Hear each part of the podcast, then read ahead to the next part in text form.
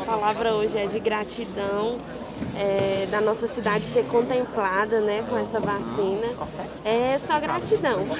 Tá feliz. Estou muito feliz, assim como os outros né, que também estão sendo vacinados.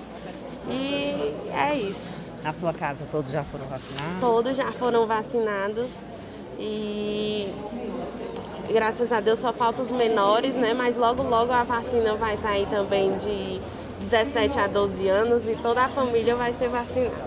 A sensação é, é- é de você falou de gratidão, também de alívio, né? Pra... É, também é alívio da gente daqui a alguns dias, né, alguns meses, poder andar sem máscara. Para nós é gratificante já ter 100% da população vacinada.